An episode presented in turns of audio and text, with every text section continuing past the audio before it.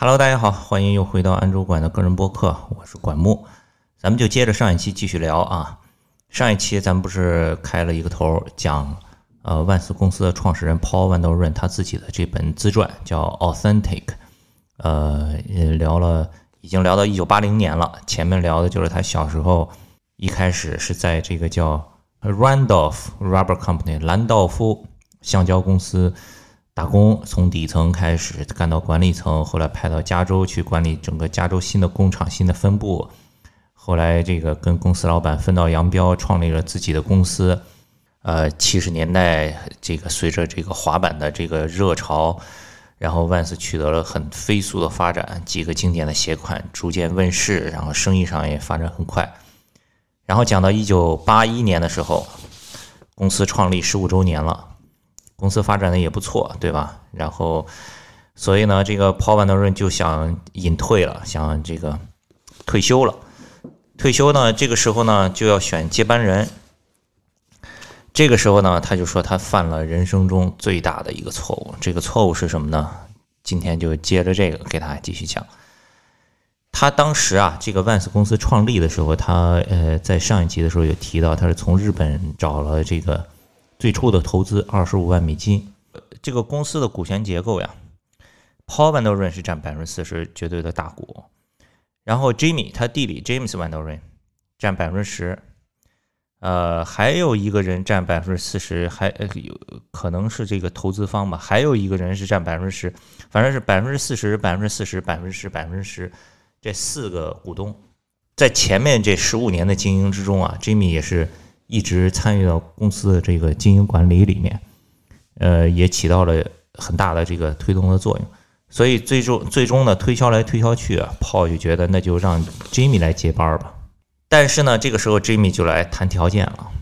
Jimmy 谈的是什么条件呢？说 OK，我来接班，你退休，但是咱们这个股权呀，重新调整一下，咱们这四个四份儿啊，平分。因为他之前是百分之十啊，Paul 是百分之四十大股，他说咱们要平分，每人百分之二十五。第二个呢，我接班以后呀，你你也老了，也不想管了。现在呢，公司也都发展的不错，势头也很好。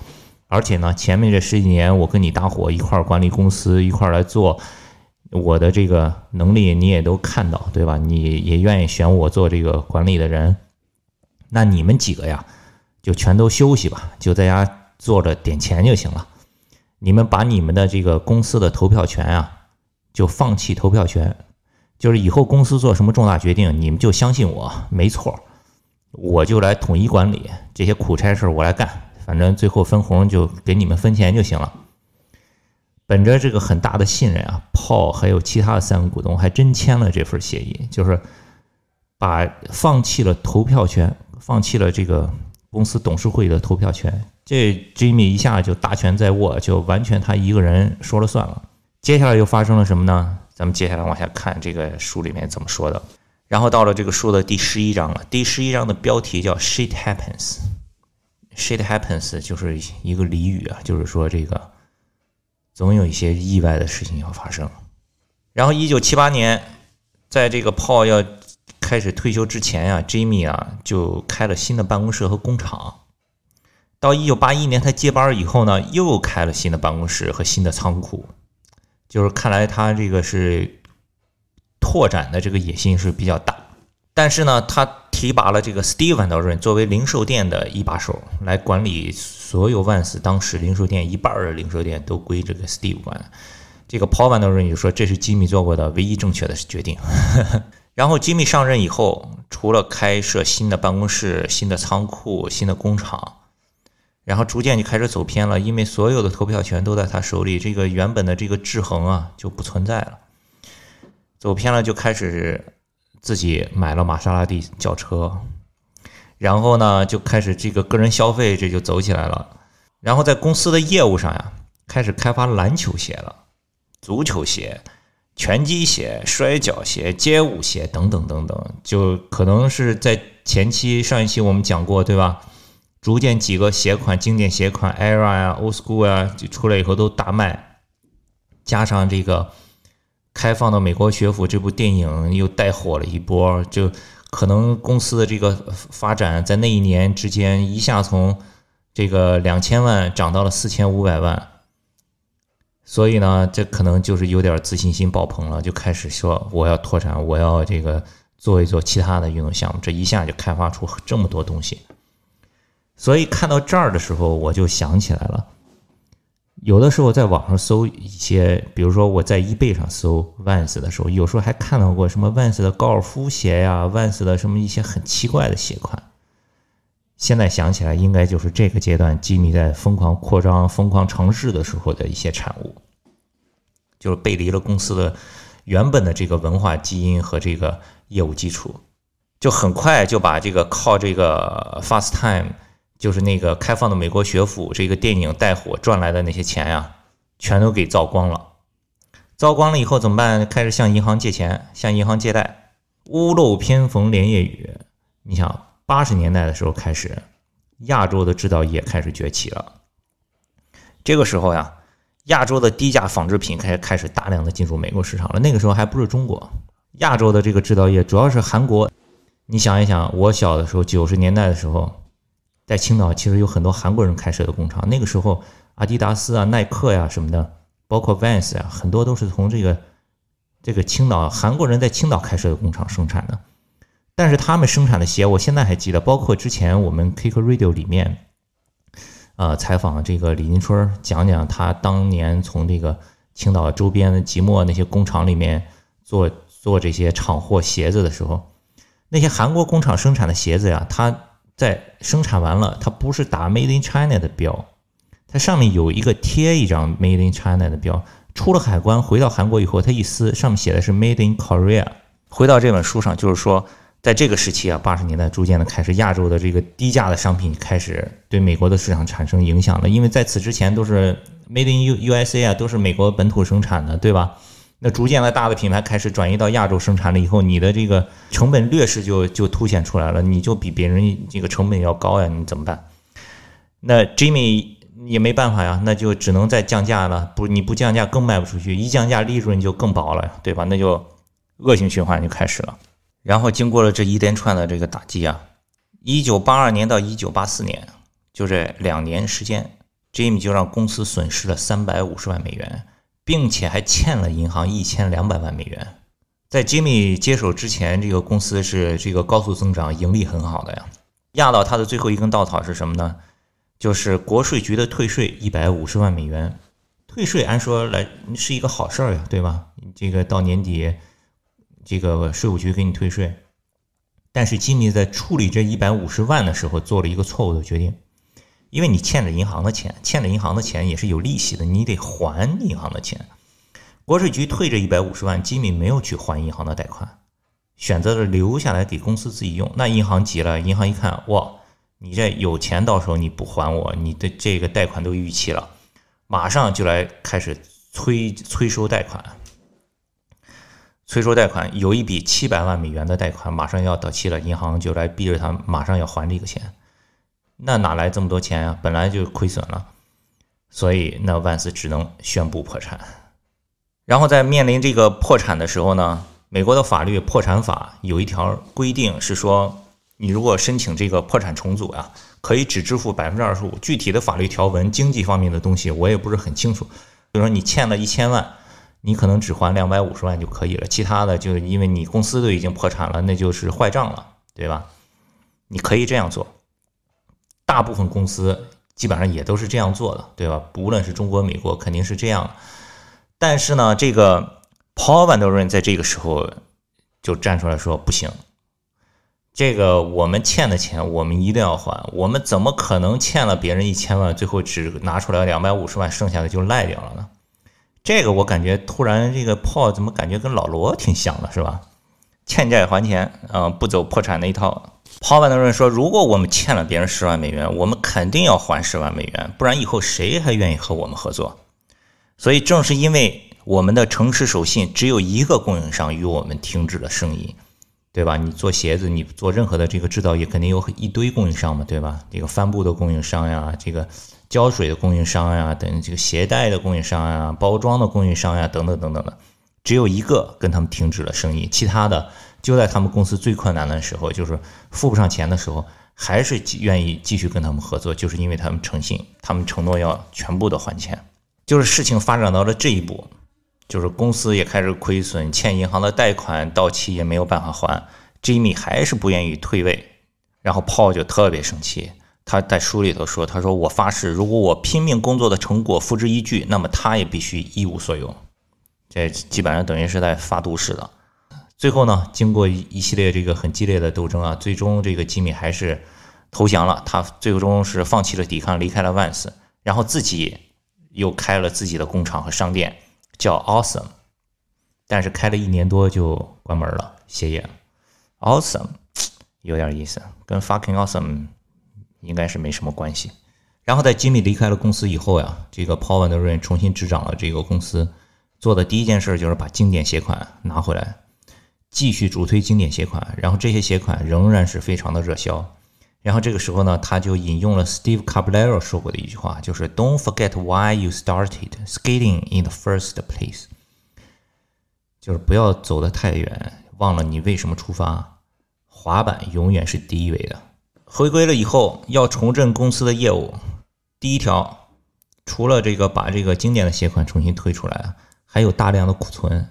对吧？那前面吉米疯狂扩张做的那些什么篮球鞋呀、拳击鞋呀、街舞鞋呀，怎么办呀？Steve Van Der Ren 这个时候就派上用场了。他在七十年代中期的时候呀，就曾经去墨西哥和美国的边境上卖过鞋，就低价卖鞋，就是处理库存呀。墨西哥因为是一个这个经济相对落后的地方，就是便宜货。那那在这个经济落后的地方，大家对价格是最敏感的，对吧？你对这个。对这个产品的质量啊，什么设计啊，可能不是那么敏感，但是对价格是最敏感的。所以呢，他七十年代的时候就曾经去过那边，他有联系人，然后就是清理库存，便宜货。所以现在呢，他又回到了墨西哥的边界，呃，这个跟美国的这个边界，找到了当时的联系人，就开始处理眼下的这个大批的这个库存。然后呢，L A 呢也有人来找来进货。第一次进了两百双，然后就卖掉了，因为这价格便宜嘛，对吧？然后第二次又进了四百双，然后就这样陆陆续续的通过各种途径，足足用了两年的时间才把全部的库存都清理掉。但是也正是因为他去清理这个库存呀，无意之间呢，竟然开发出了这个墨西哥的市场。墨西哥第一年卖了一百万双，有一千五百万美元的收入。这些都是 Steve 一个人来搞定的，他一个人这个负责这个生产呀、发货呀、回款呀，所以呢，他就更加得到了这个 Paul Van Der Ren 的器重。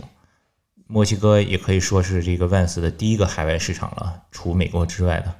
用了两年时间，这不是时间就到了1986年了。在1986年的时间呢，万斯的这个全部的销售里面，Steve 的这个墨西哥市场占了三分之一。万斯在美国的自有的零售店呢，占了三分之一，在国内的这个批发渠道占了三分之一，然后 Steve 这个时候就开始主管全部的零售部门了。你看他自己主主导的这个墨西哥的市场占到整个公司全部销售的三分之一了，他自己的这个能力也显现出来了。然后去开发墨西哥市场，这个是属于开源，那也得节流呀。你遇到危机的时候，节流是怎么做的呢？他们为了节省这个鞋盒，因为大部分人你买鞋子回去以后，那个鞋盒都没有用，就扔掉了，对不对？所以呢，他们就想用仓库里头剩下的贴纸来换鞋盒。就有一个顾客走到店里头来买鞋，买的时候就问他说：“你要不要鞋盒？你如果不要鞋盒的话，我给你六张贴纸。”然后很多顾客就好呀，反正我回去也要扔掉，你给我贴纸我还能贴一贴，对吧？所以又省下了大量的鞋盒，又省了一笔支出。当时的公司能穷到什么程度？书里头还提到说，有一天一个员工说公司里没有厕纸了，没有卫生纸了。然后呢，公司就发动员工每个人从家里头拿一卷卫生纸来给公司用，都到这种程度了。听说过这个员工开公司的有从公司拿东西回家的，没听说过员工从家里拿卫生纸给给公司用的，就到这种程度了。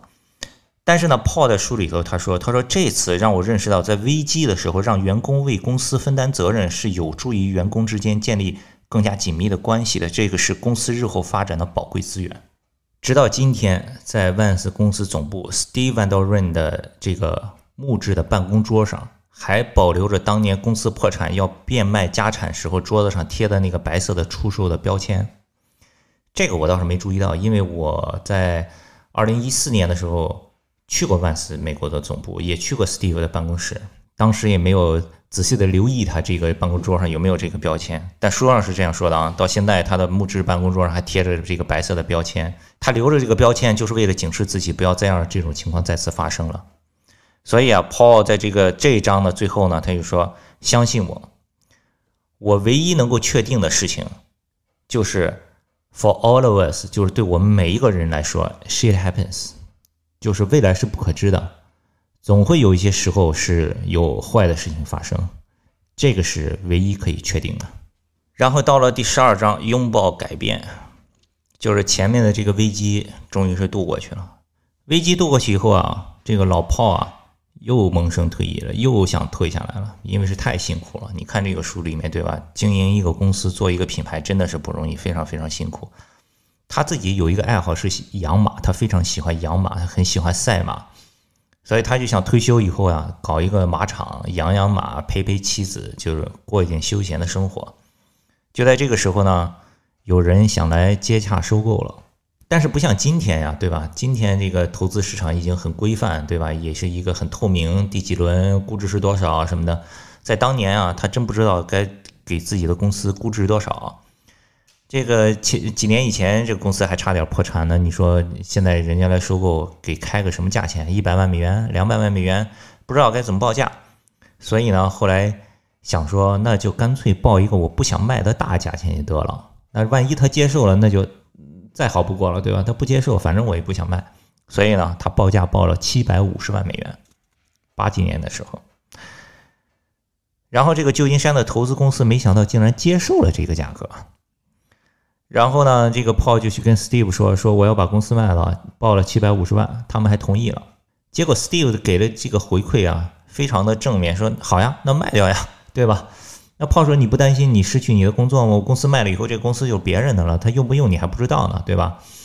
然后 Steve 说，没问题，你不用给我担心啊，这个你差一点，这个公司都没有了。现在有人愿意这么大价钱收这个公司，当然是好事儿，卖掉它。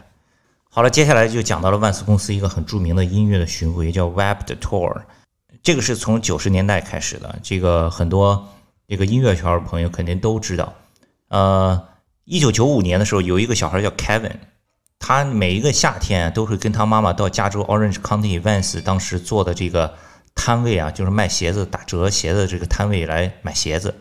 长大以后啊，他因为很喜欢音乐，就进了音乐的这个行当，专门是策划大型的音乐音乐节。然后呢，他就有了一个点子，他想做一个全球的巡回的大型摇滚音乐节。因为这个 Kevin 跟这个 Steve 也认识。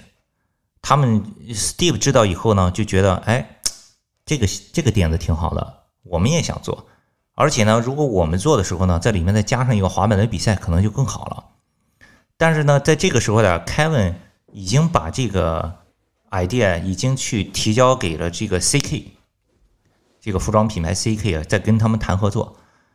所以呢，Steve 知道以后呢，马上给 Kevin 打电话了，说不行，这个万斯来做，我们来赞助你。所以就把 CK 给挤掉了，然后呢，这个就是 Web 的 Tour 的这个起源开始。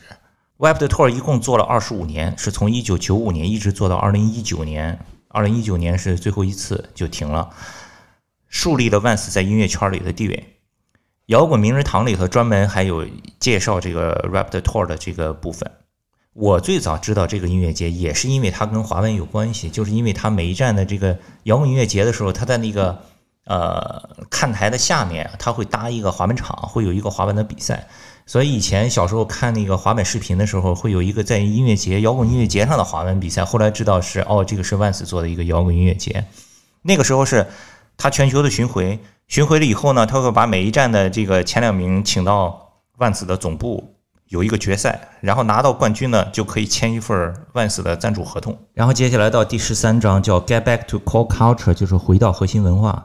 然后他引用了 Christian h a s o i 说过的一句话，就是说万斯品牌的成功的关键就在于滑板是它的核心，是它的心脏与灵魂，也是它品牌的遗产。The key to Vans' success over the years has been the recognition that skateboarding is the core, heart, and soul of the brand and its legacy. 一九九三年的时候，Vans 在一个 shopping mall 里头和这个 Transworld Skateboarding 一起举办了一个滑板的比赛。然后之后几年呢，又加了两个城市进来，这不是一共是三个城市的巡回赛嘛？所以呢，他就把这个定名叫 Vans Triple Crown，Vans 三冠赛。这是一九九三年创立的，这个也是在九十年代响当当的非常出名的一个滑板的赛事。之后一年呢，万斯呢又收购了这个 Triple Crown Surfing，把这个冲浪三冠赛也给收进来了。冲浪三冠赛是一九八三年就创办的，创办了十年以后也是被万斯收过来了。然后之后万斯又举办了这个。滑雪这个 snowboarding 的三冠赛，Triple Crown snowboarding 有滑水三冠赛，BMX 三冠赛，这个摩托车摩托穿越三冠赛，等等等等的，还与 NBC 这个广播电视网签约了这个转播合约，就是把这个比赛也做成了一个商业比赛，向外去推广宣传。这个是回归核心文化的这个赛事上的一个九十年代的很大的举措，就是三冠赛。然后在滑板场的方面，九十年代中期呢，万斯在 Orange County 呢赞助了一个大型的室内的滑板场，很快就看到的效果，就是紧接着又在新泽西，呃，又在这个弗吉尼亚、德州、科罗拉多等等都建了很多的滑板场。这些举措就帮助万斯的销售在一九九六年的时候爬升到一点一八亿美元了，利润实现了四百万美元，就是通过举办滑板比赛。通过修建滑板场，培育这个文化，让更多的人喜欢上这个文化，喜欢这个文化，肯肯定就会来买它的产品，对吧？就形成了一个正循环。一九九六年的时候，Vans 与纽约的滑板店 Supreme 推出了合作款，鞋款就是 Old School。一九九六年，Vans 就已经和 Supreme。出合作款了，那个时候 Supreme 可不是像今天呀，对吧？那个时候 Supreme 就是一个核心滑板店而已。然后再说回这个公司被收购，一九八七年的时候，股灾，万斯的销售重创。然后呢，那个当时的旧金山的投资公司啊，就不想一次性收购了。当时说一次性给一笔钱全部收购，后来就改成了先支付一些现金，等公司上市了以后再支付剩下的钱。同时还要求。这个 Paul Van Der r e n 继续作为公司的这个主席，再为品牌工作两年，因为有一个过渡期，你不能说你拿了钱直接拍屁股走了，然后这换上了全新的班子接班接不好，这个品牌一样没有什么价值，对吧？而且要把这个公司的名字从 Van Der r e n Rubber Company 改为 Vans，一九八七年才正式的改为 Vans。但是万幸的一点就是。投资公司同意 Vans 继续保持与 Action Sports 的关系，就是同意公司继续这个走这个这个这个滑板啊，什么冲浪呀，这个这条路线。公司被收购以后，做的第一件事情就是推出了 Steve Caballero 签名款，一九八七年。这个还不是 Half Cab，因为 Caballero 第一款签名款是高腰的。一九九二年的时候又改为了 Half Cab，这个故事大家就已经很熟悉了。有了这个投资公司的加持之后，它不仅仅是说给你一笔钱，因为你如果找到合适的投资公司，它会在很多的方面帮助到你。比如说像 Vans 这个，以前呢，它只有墨西哥一个海外市场，就是 Steve Van Der 开发的，占三分之一的销售。投资公司因为它有很多的业务，在全世界各地都有业务，所以它有这个海外拓展的经验，它很快就帮助万斯建立了德国总部、英国总部、法国总部。Steve Van Der n 也从只是负责这个零售店，也开始负责部分的 marketing 的工作了，而且还包括这个合作款的开发，比如说去谈跟 Disney 的合作呀、Snoopy 的合作呀、J Crew 的合作呀，这些合作款也给万斯每年能带来几百万美元的新增收入。到一九九零年的时候，万斯的销售达到了七千万美金，国际销售占比是百分之二十五。一九九一年的时候呢，就开始计划上市了，发行四百万股，每股的作价是十四美元。然后找了一个新的 CEO 是 Richard，这个时候 Paul 终于退休了。然后老爷子退休以后啊，九一年退休，九二年就回 Kentucky，就是肯德基爷爷的故乡肯德肯塔基州，买了四十英亩的农场，开始养马。然后每每年八个月在肯塔基，四个月在加州。但是万斯上市以后，九十年代初期啊，也是很不顺的，因为这个时候亚洲的低价劳动力带来了很大的压力。所以此前万斯都是在美国生产的嘛。你看，从一九九二年九千一百万美元的销售，到九三年就下降到八千六百万，到九四年只有八千万。然后利润呢，也是从九二年的六百五十万降到一百五十万，只用了两年。又过了几年呢，硫化鞋。从每年六百万双就降到了一百万双了，其他的卖的全都是这个来自韩国生产的大底鞋。所以你回想一下九十年代的万斯鞋，真的是这样。九十年代其实不是像今天你看到的万斯鞋，这个硫化底全都是华夫底啊。九十年代那个时候，整个的潮流都是那种大底鞋。当时的滑板鞋，你看什么 Adidas，嗯，拉凯，就所有的那么多的品牌都是大底鞋。那个时候是大底鞋当道。随着销售的持续下滑，万斯的股价也是很低。它上市的时候作价十四美元每股，然后到后来都跌到了三美元一股。但这个时候呢，万斯又发布了滑雪靴，力挽狂澜，一九九六年一举翻盘。然后在欧洲和日本呢，这个时候单板开始流行起来了，开始热起来了。一九九八年日本长野冬奥会的时候，获得银牌的这个滑手 Daniel 穿的就是万斯的滑雪鞋。然后二两千零二年的这个盐湖城的冬奥会金牌。穿的这个 Danny Danny Cars 也是穿的万斯的滑雪靴，所以所以九十年代末推出的这个滑雪靴帮了万斯一把。所以后来呢，万斯就觉得不行啊，这个这个跟着这个大底的潮流跟也跟不上，然后这个销售也是持续的下滑。所以从两千年开始重新生产硫化鞋，这改变了一切。如果是一个滑板时间比较久或者关注万斯比较久的，你回想一下，差不多就是这样一个时间线。从这个万斯的整个的这个开始回归到这个经典的鞋款，差不多就是在两千年以后。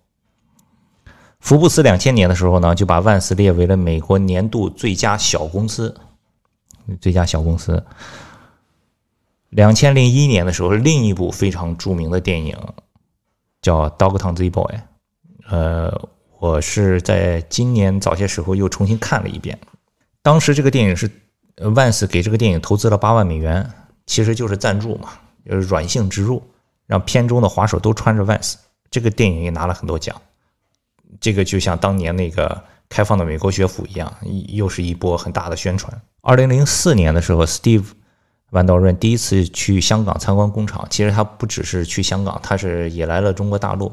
我也是那一年第一次见到这个 Steve 万道润，因为零四年的时候，当时是在北京。方庄做一纵的滑板厂啊，那天就突然哎进来几个老外，其中一个就是 Steve Van Der Ring。我看这本书才知道，当时他是第一次来中国，是来看工厂的。然后他在中国的期间呀，就给这个 Paul Van Der Ring 打了一个电话，就是说微富 VF 要以四亿美元收购 Vans，这又一次又有一个大的集团要来收购了。上一次是一九八七年的时候，这个旧金山的投资公司。这次是微富了，也就是到今天为止，这个万斯仍然是隶属于微富的旗下的一个品牌。微富旗下还有这个 North Face 也是微富的，这个利牛仔也是微富的，啊，还有这个 Timberland 等等的，有很多品牌，大型的这个跨国的品牌管理集团。这次微富收购啊，没有从外面空降一个 CEO 过来代为管理，就是继续沿用了公司内部的原来的这个叫 Steve Murray。这个 Steve 呢，是从一九九八年就开始在万斯工作了，担任过 CMO，就是首席市场官，就是市场总监了，市场部总监了和副总裁，就让他来担任 CEO。他上任的第一年，零四年上任的第一年，重拾万斯 Custom，就是把这个万斯的定制给重新捡起来了，因为在前面的一段时间里面就是没有了。你听过上一期的时候就知道，就是万斯这个他在。前店后厂六几年创立之初，一个很大的卖点就是可以定制。然后呢，他们又在这个全球啊做了一个大型的这个市场调查，在全球找了两万六千名的消费者，他们发现啊，这个新一代的消费者更喜欢个人的运动。什么叫个人的运动呢？你比如说冲浪呀、滑板呀、摩托车呀，对吧？不是篮球、足球那种是需要团体配合的。他们很喜欢艺术、音乐、街头文化，而这个呢，又长期以来呢。又是在这个万斯的这个品牌文化基因里的一个东西。这次的微富集团呢，比之前的旧金山的投资公司就更厉害了。上一次是帮他们开设了这个德国、英国、法国的分部，这次呢，微富集团直接帮助万斯在全球开出了三千七百家门店，这马上就上了一个更大的舞台了。所以，二零零八年到二零一三年这五年之间，万斯的销售从七千五百万美元增长到了二十亿美金。当然，这个书里是说到这个二零一三年是二十亿美金，刚才我在网上查了一下，二零一九年是三十七亿美金，然后他们二零三零年的目标是五十亿美金，好像是。好吧，这个基本上说到这儿就已经到了今天了。今天发生的事情大家也都已经看到了。零八年万斯进入中国以后，也做了非常非常多的事情，啊，在中国也有非常非常快的发展，无论是开店、赞助的滑手、做的赛事等等等等。这就是这两期的 Authentic Vans 公司的创始人 Paul Van Der n 的个人回忆录，就跟大家聊这两期吧。然后，对了。呃，其实前段时间我还做了一个整理，因为呃，，Vans 零八年进的中国，他这本书里头说的基本上都是在美国的一个全球的一个比较宏观的，他从他个人角度的。那么从作为一个中国的角度，，Vans 都做了哪些事情呢？其实我也整理了一份清单，可能会晚一点，今年内吧也会发出来，发到我们的公众号，大家可以关注一下 K C S K，K C S K A T E。或者关注一下我们的这个微博账号 Kick Club，K I C K E R C L U B，我们其他的抖音啊、B 站呀、Instagram 也都是这个 Kick Club 的账号，可以关注一下。稍后我们会把那个发出来，因为我自己在整理的时候也是比较的惊讶，然后一边整理一边感叹，一边也就明白了为什么万斯能做的这么成功，就是因为真的实实在在的是在推广这个运动，不是做一些很短期的事情。这个也相信是对很多其他的想要涉足滑板的品牌会有很大的这个借鉴的作用的。好吧，谢谢大家收听这一期这个为期两期的这个 Authentic 就先聊到这儿，咱们下一期再见。